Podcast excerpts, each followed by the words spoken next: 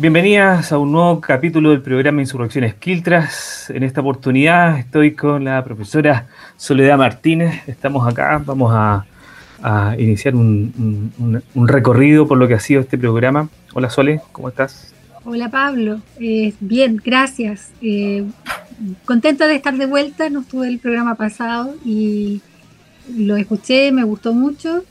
Y bueno, también eh, contenta, satisfecha de poder hacer un recuento de lo que ha sido el trabajo de este programa durante estos meses. Sí, eh, eso estaba viendo que, mm, bueno, este, en el capítulo de hoy la idea se trata de, de ir realizando una especie de síntesis de recuento, como tú muy bien dices, Sole, sobre mm, lo que ha sido este, este programa, que surge con un ímpetu de tratar de vincularnos con diversas organizaciones sociales en el marco de una vinculación eh, universitaria, cierto, académica con organizaciones de la sociedad civil, eh, básicamente para promover la articulación a partir de lo que estamos viviendo, ¿cierto? Estamos viviendo una serie de catástrofes, eh, dentro de ellas la de salud, y, esto ha permitido que varias organizaciones hayan podido ocupar un espacio eh, en, esta radio, radio VB, pero también en un espacio que lo hemos utilizado de manera virtual, ¿cierto? A través de los mm. podcasts. Em, así que yo también bien, bien estaba realizando la revisión de, todos los, de todas las agrupaciones, em, y, son varias agrupaciones eh, que desde ya agradecemos, ¿cierto? Agradecemos toda la, buena onda, la disposición de, de, darnos su relato sobre lo que estamos viviendo. Sí, desde luego. Mira, yo creo que fue un acto igual de confianza, ¿no? Porque eh, un, programa bien chiquitito, con poco alcance y también académico, que yo tengo que decir ahí, siempre genera cierto resquemor la academia en las organizaciones de base, lo cual es bien paradójico, ¿no? Porque la, la academia debería ser una, debería tener una relación muy virtuosa con, con las organizaciones y con la sociedad civil en general. Eh, entonces yo creo que fue un acto de confianza, que vinieran organizaciones que tienen una visión bien crítica de la institucionalidad y se acercaran al programa y compartieran con nosotros y nosotras esta, sus visiones, sus maneras de ver. Y mm, así que yo también me sumo a los agradecimientos, Pablo, y, y, también tengo que decir que fue también de mucho aprendizaje para mí. Conocí personas, organizaciones que mm, realmente me asombraron en sus planteamientos, en su forma tan eh, una conexión tan fuerte entre lo local y lo global que me llamó mucho la atención eh, y también unos análisis políticos tan tan interesantes. Así que que luego vamos a analizar imagino con conexiones entre sí. Eh, pero yo estoy súper agradecida del programa de, ti por, por, la invitación y también de, em, de las organizaciones que son súper realmente potentísimas. Estoy muy contenta de, este, de esta pega que hemos hecho Sí, y, en el sentido de, yo también agradecido de, las organizaciones, del equipo que, nos ha estado apoyando de la misma radio, eh, tratando de apoyarnos con temas que nosotros no, conocíamos, ¿cierto? Eh, y, también eh, los grandes aportes que, que fueron dando de diversos escenarios, de diversos contextos, con diversos énfasis, con diversos contextos de, trabajo, de aprendizaje. En ese sentido, creo que es una instancia de, aprendizaje y, no solamente em, aprendizaje en términos de tener un nuevo conocimiento, sino que formas en que podemos seguir desarrollando, ¿cierto? Formas en que podemos seguir estableciendo lazos. Em, y eso creo que es potente. Y desde la psicología, ¿cierto? Comúnmente está el estereotipo de que no salimos más allá del box. Eh, la, visión hegemónica respecto a, la psicología es esa, y muchos lo creen y lo reafirman como tal a partir de sus prácticas. Eh, pero la idea también se trata de que más allá de lo disciplinario podamos ver que en definitiva eh, las dificultades y las problemáticas deben ser leídas en conjunto que no tenemos una visión de superioridad de uno por sobre otro, sino que estamos en plano como sujetos sociales. Eh, así que por eso, muy, muy contento por ello, por, la, por las por los temas y las canciones que también nos recomendaban. Eh, creo que fue bien potente también. Eh, vamos a ir viendo, vamos a ir explorando eh, para otro momento cómo podemos seguir potenciando esas otras formas de, de mostrar sus diagnósticos y sus formas de solución también, más allá del relato, sino que a través de otros mecanismos expresivos. Creo que también estuvo bien interesante eso, ¿no? Y, y, bueno, a partir de eso entonces bueno, realizando esta especie de síntesis, eh, nosotros comenzamos, si no me equivoco, el 19, bueno, como hace dos meses y medio eh, aproximadamente, eh, insurrecciones feministas, ¿cierto? Comenzamos ahí, nos acompañaron desde la coordinadora feminista Orga Chillán, Rocío Bismeri y Paz Calderón. Y también María Angélica Benavides, pero desde la Sociedad Chilena de Psicología Comunitaria, ¿cierto? Y el Museo de las Mujeres. Y el Museo de las Mujeres, sí. Es una organización bien potente en Concepción. Sí, así que eh, ahí estuvo bien potente. O sea, bueno, todos los programas, pero comenzamos de esa forma, ¿no? Comenzamos con... sí. Bueno, las insurrecciones feministas han sido protagonistas desde 2018 eh, en nuestro país.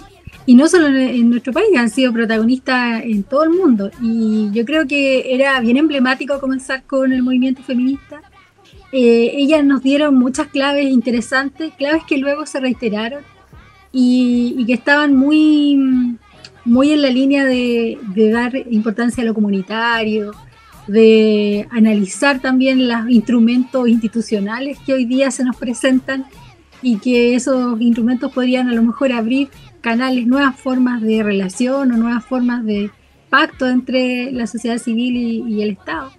Eh, nos dieron hartas pistas interesantes, eh, la cooperatividad, ¿no? Eh, yo quiero volver un poco a lo que tú decías antes de la psicología. no solo en el box, sino que la gente imagina que estamos en el laboratorio, ¿no? Y el laboratorio es una cuestión que está muy, muy fuera de, lo que es la sociedad. Nosotros hacemos allí, se supone, intervención o manipulación de variables. Y, y la psicología en realidad yo creo tiene mucho que aprender de, de, estos grupos. Yo creo que no solo podemos aprender pensando en que somos conocimientos distintos, yo creo que la psicología podría empezar a transformarse en un conocimiento más parecido al que se produce en las agrupaciones, un conocimiento más horizontal. Yo creo que es una tarea de la psicología empezar a votar estas epistemologías más hegemónicas en donde no solo nos imaginamos, sino que a veces sí, producimos solo desde el box o solo desde el laboratorio. Así que no, a mí me gusta este diálogo de la psicología con, digamos, consigo misma igual, ¿no? De, autocuestionamiento, de cómo la psicología es capaz de aprender y de permearse por estas otras formas de conocer, ¿no? Sí, sí, y claro, las formas de poder ir conociéndonos y generando eh, mundos posibles eh, alternativos a, la hegemonía, ¿cierto? Eh, en la forma de cómo se puede ir construyendo nuevo conocimiento. Y, y claro, y, volviendo a lo que estábamos comentando, em, pero muy vinculado también, eh, me estaba acordando de lo que planteaba Bexabé, eh, desde Noma FP, ¿cierto? Presidenta de la FEMPRU, de Hospital Ligueras, Talcahuano. Nuestra segunda nuestra insurrección. Segunda, nuestra segunda insurrección eh, que escuchamos acá en el programa. Eh, que también iba por esa línea, ¿cierto? De, cómo también situaba eh, un momento clave a nivel de, la historia chilena política eh, que facilitó cierto tipo de relaciones sociales, ¿cierto? Y que en una parte de ellas estaba vinculada con la seguridad social, con las pensiones, etcétera. Pero también nos mostraba cómo se han ido rearticulando fuerzas para tratar de para tratar de transformar eh, las constantes formas de, em, de, servidumbre moderna. Yo, esto es un agregado mío, pero formas de servidumbre, básicamente de opresión, de esclavitud contemporánea. Em, bien interesante también lo que conversamos en, ese programa, ¿cierto? De, vinculado a las pensiones y, y, muy pertinente también a propósito de lo que vino después, ¿te acuerdas? Luego eso vino el tema de del 10%, recuerda que... Claro, justo.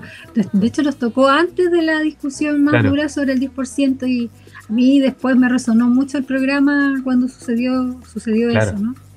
Bueno, eh, a mí me gustó mucho, no solo Bexabé, Bexabé yo creo que lo hizo más, tal vez le dio un énfasis especial, pero eh, todas las insurrecciones destacaban la dictadura como un momento muy, eh, podríamos decir, culmine de construcción de este, de este sistema que, del que las insurrecciones de octubre del año pasado nos están, nos están hablando.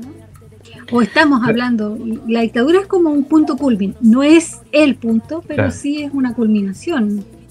Eh, claro, algo, de eso sí, comparto eh, en parte el punto, porque em, en, el programa donde conversamos con, con, eh, con Eric, ¿cierto? Y con Ana, em, pueblo de Aguita y pueblo mapuche, em, estuvo presente ese punto también, pero también eh, una dimensión eh, en donde se enfatizó la dimensión colonial de este Estado, ¿cierto? Em, claro, culmine podríamos plantearlo, pero también desde esta perspectiva lo observamos como de continuidad, básicamente de formas contemporáneas de colonialidad, por, posicionarlo en esos términos. Eh, pero sin duda que eh, la dictadura eh, se, posiciona como uno de los elementos muy importantes para poder entender las formas y los alcances que está teniendo hoy en día toda la construcción este, de, esta catástrofe.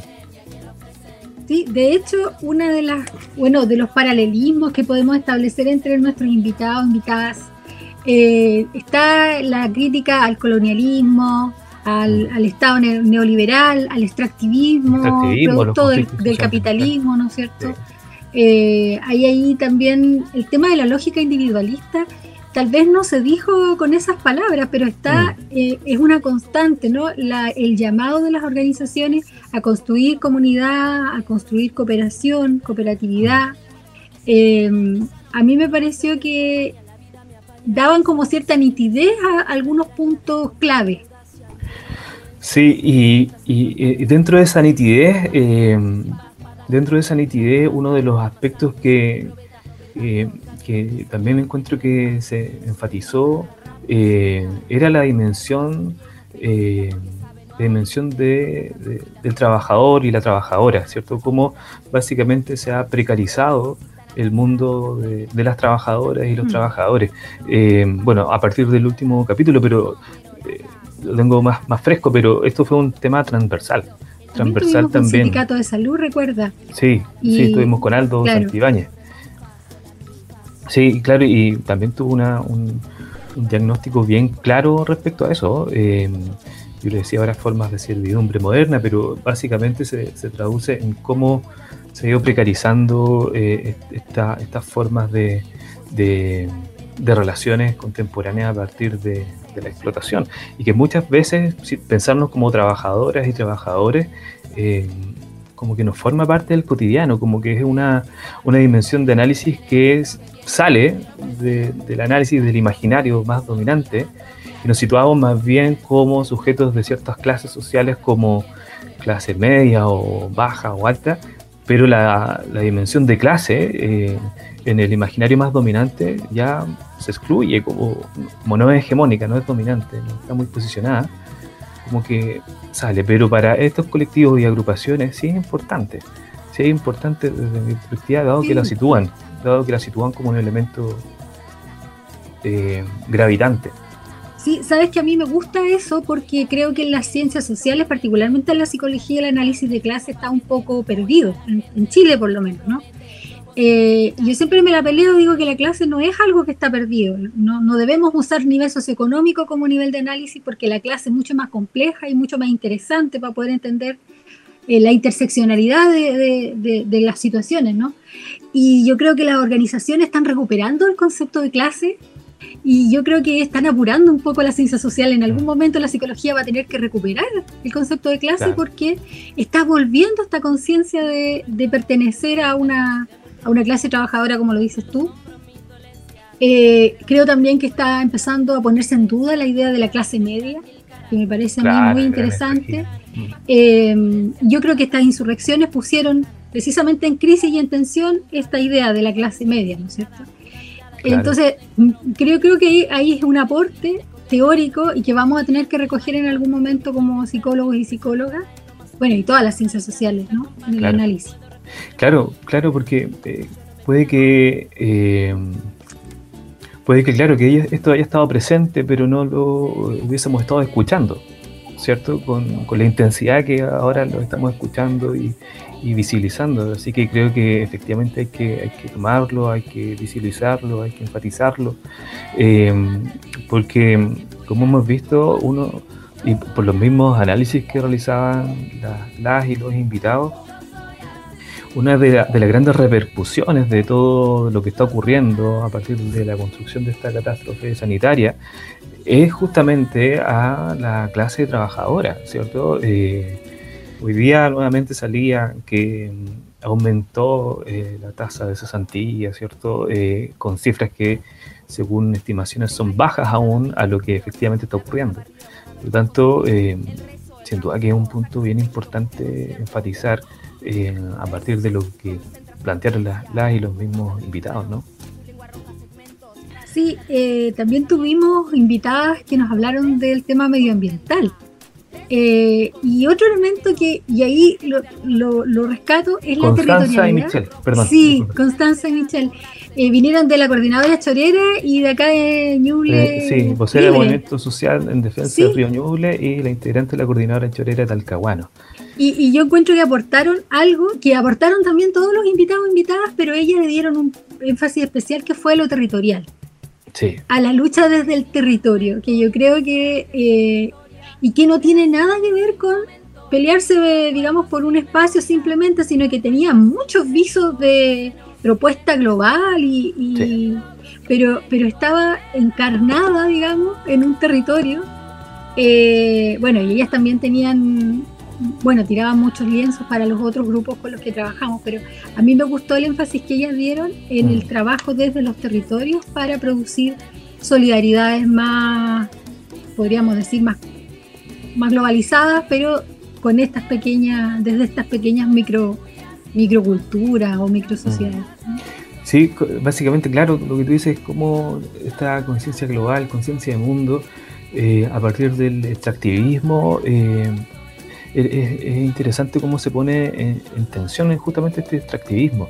Eh, tratando de, ver los espacios en que hace presencia, no solamente a partir de, su localidad específica que enfatizaban, sino cómo también se articulaban con las mismas pautas, los mismos patrones de comportamiento de organizaciones eh, que bajo mi perspectiva eh, actúan con, eh, actuando, perdón, actúan desarrollando crímenes medioambientales, claramente la criminología verde.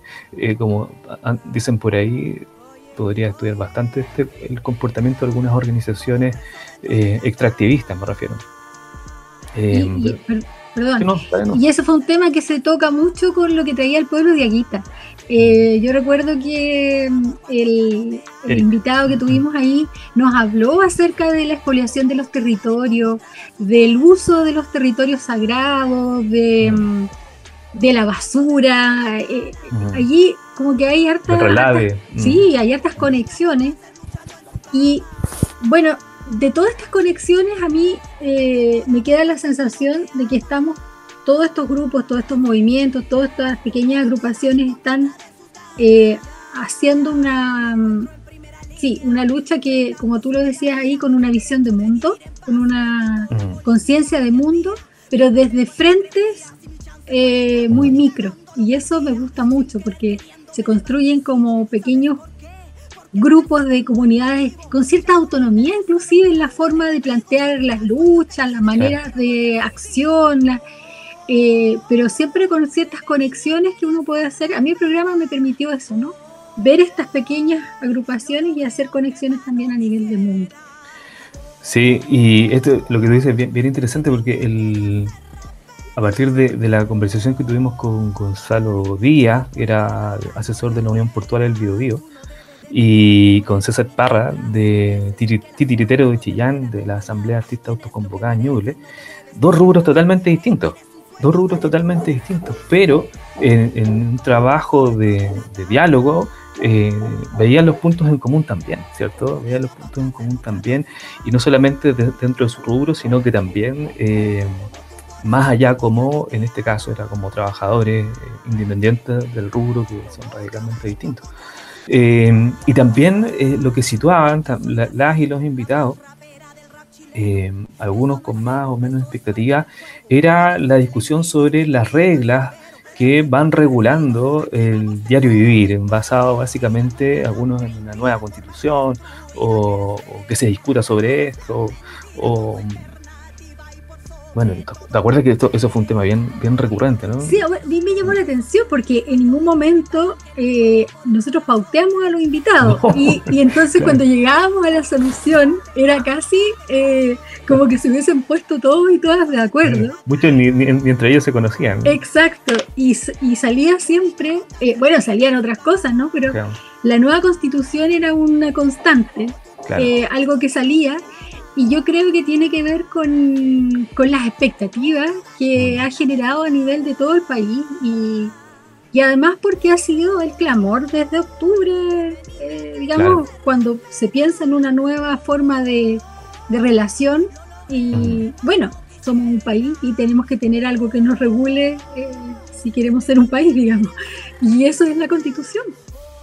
Claro, claro, bueno, efectivamente eh, hay, hay, bueno, la mayoría de, los sujetos estima eso, en el sentido de que tenemos que guiar o gobernar por ciertas reglas impuestas, básicamente, o acordadas, siempre con el debate de cuándo un acuerdo efectivamente es un acuerdo. Cuando los debates de cuándo un, cuando un consenso efectivamente es un consenso. Eh, por todas las dinámicas micro que siempre van ocurriendo ahí. Pero y macro también. y macro también. Pero efectivamente eh, es un tema, surgió como un tema esto de, ver una, en, una nueva constitución como una alternativa, como una alternativa. Veamos, era como el diálogo de trasfondo, veamos si se puede hacer algo con esto, ¿cierto? Como Claro, y, dentro de esa nueva constitución como piso, mm. cada organización decía, bueno, y entonces habría que en la nueva constitución instalar tales y tales cosas, ¿no? Cada, cual tenía una propuesta desde su espacio, pero la nueva constitución era un acuerdo, me parece, mm. sin acuerdo, porque nunca fue algo que se conversó antes, digamos. Un acuerdo de que era la forma institucional, porque había también organizaciones que proponían también cuestiones extrainstitucionales, que a mí me parece que son hasta más coherentes con un movimiento, pero cuando llegábamos al tope de lo institucional, siempre era la nueva constitución el espacio de construcción. Sí, sí, toda la razón, todo lo, todo lo que tú dices, porque justamente se hablaba de eso, de, un camino como más institucional, que ahora realizamos el análisis, y otro no institucional, ¿cierto? Que extrapolaba y que se iba en otros planos y que, era, que también encontró bien, bien interesante y sumamente potente y coherente con, los análisis que se realizaban. Así que en ese sentido bien, bien, bien interesante. Eh, hay un punto que, quiero retomar porque a, partir de la lógica del extractivismo y todos los alcances que genera, eh, no me puedo dejar pasar por alto porque eh, Copiapó, en un momento de la historia, eh, fue fundante para nuestra disciplina, ¿sí? para la psicología específicamente.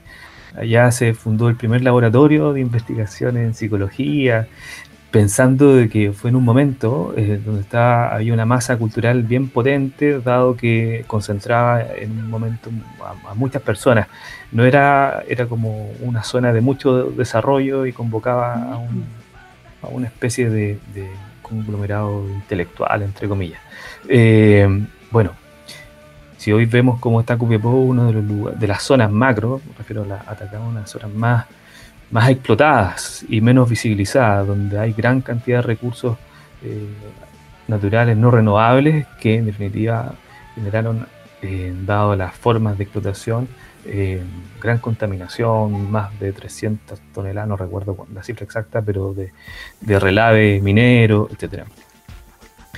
Si eso no hacemos algo hoy en día para tratar de parar esta lógica extractivista, eh, estas lógicas se van a ir repitiendo y van a hacer lo mismo con todo, con todo el territorio eh, donde habitan distintas naciones también.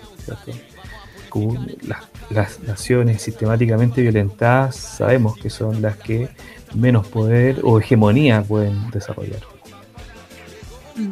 Que, que eso me estaba acordando porque para la disciplina eh, Copiapó pasa casi desapercibida, casi no, no, tenemos muchas referencias de algunos eh, autores o, representantes, pero efectivamente tuvo representación, pero eh, queda en el tintero eh, dado las lógicas centralistas que muchas veces tenemos. Mm. Pero claramente yo creo que este, este, activismo no solamente incide en, cómo se destruye el territorio, sino que también cómo se van destruyendo comunidades, posibilidades de desarrollo científico, etcétera. Desde luego, y yo creo que, bueno, voy a tomar un poco lo que tú estás hablando, eh, pensando en el desarrollo de la psicología, ¿no? Ya que mm. tú y yo somos psicólogos y, eso nos hace también estar constantemente pensando en el desarrollo de la disciplina. Y, el extractivismo también es epistemológico y también es del conocimiento y también hay un extractivismo académico respecto de lo que hacemos con las investigaciones y cómo eh, nos, nos nos relacionamos ¿no? Con, las personas. Y yo creo que este programa trató de no ser eso, de no ser extractivista, de no aprovechar, de no mm. tener eh, una traducción del otro, de la otra, sino que tratamos de escuchar esas voces, de darles, inclusive yo recuerdo que ahí teníamos el tema de que le, decíamos a la gente, tómate el programa, ¿no es cierto? Claro. Tómense el programa, que era una forma también de, de relacionarnos eh, de manera distinta. Yo creo que ese es un, es un llamado, ¿no? A relacionarnos eh, con las personas que no son psicólogas o que no pertenecen al ámbito académico de una manera no, no extractivista. Yo creo que el extractivismo no solo es una lógica de, relación a los recursos naturales, también es una lógica de relación. Sí, de todas formas, de todas formas, sí. Eh, claro, él estaba pensando en las colonialidades del ser, saber y poder. Eh, sí, de todas formas, de todas formas coincido plenamente. Y, claro, la, idea de este que era que en este programa se apropiaran del espacio, ¿cierto? Que lo utilizaran como estimasen. Eh, teníamos ciertas preguntas siempre que eran interpretadas como y entendidas como las y los invitados querían entenderla, la, verdad. Eh, así que yo valoro totalmente el espacio y la oportunidad que, que nos dieron las y los invitados de poder tener su, su presencia virtual. Estamos en distintos lugares eh, con la con la precariedad en ocasiones de la conexión, eh, de nuestros conocimientos respecto a estos medios, eh, pero con esfuerzo se ha, se ha, podido en este primer momento, esta primera temporada, ¿cierto? Sí, creo yo que fueron muy generosos, generosas Creo que nos quedan temas eh, por discutir. Eh, en nuestro Instagram hemos hecho preguntas respecto de qué insurrecciones podemos incluir, así lo pusimos, ¿no? Y, se nos ahí se nos iluminó con algunas insurrecciones importantes que quedan para un nuevo espacio, eh, pero que de todas maneras mm, son insurrecciones que fueron haciendo una, instalando un debate especial, particular, interesante dentro de dentro de lo que es la insurrección desde octubre hasta ahora. Así que yo creo que nos quedan altas tareas pendientes, lo cual es interesante, ¿no? Porque no hay, no hay clausura, sino que tal vez el recuento es como decir, bueno, hasta aquí vamos en esto, pero ya volveremos, ¿no?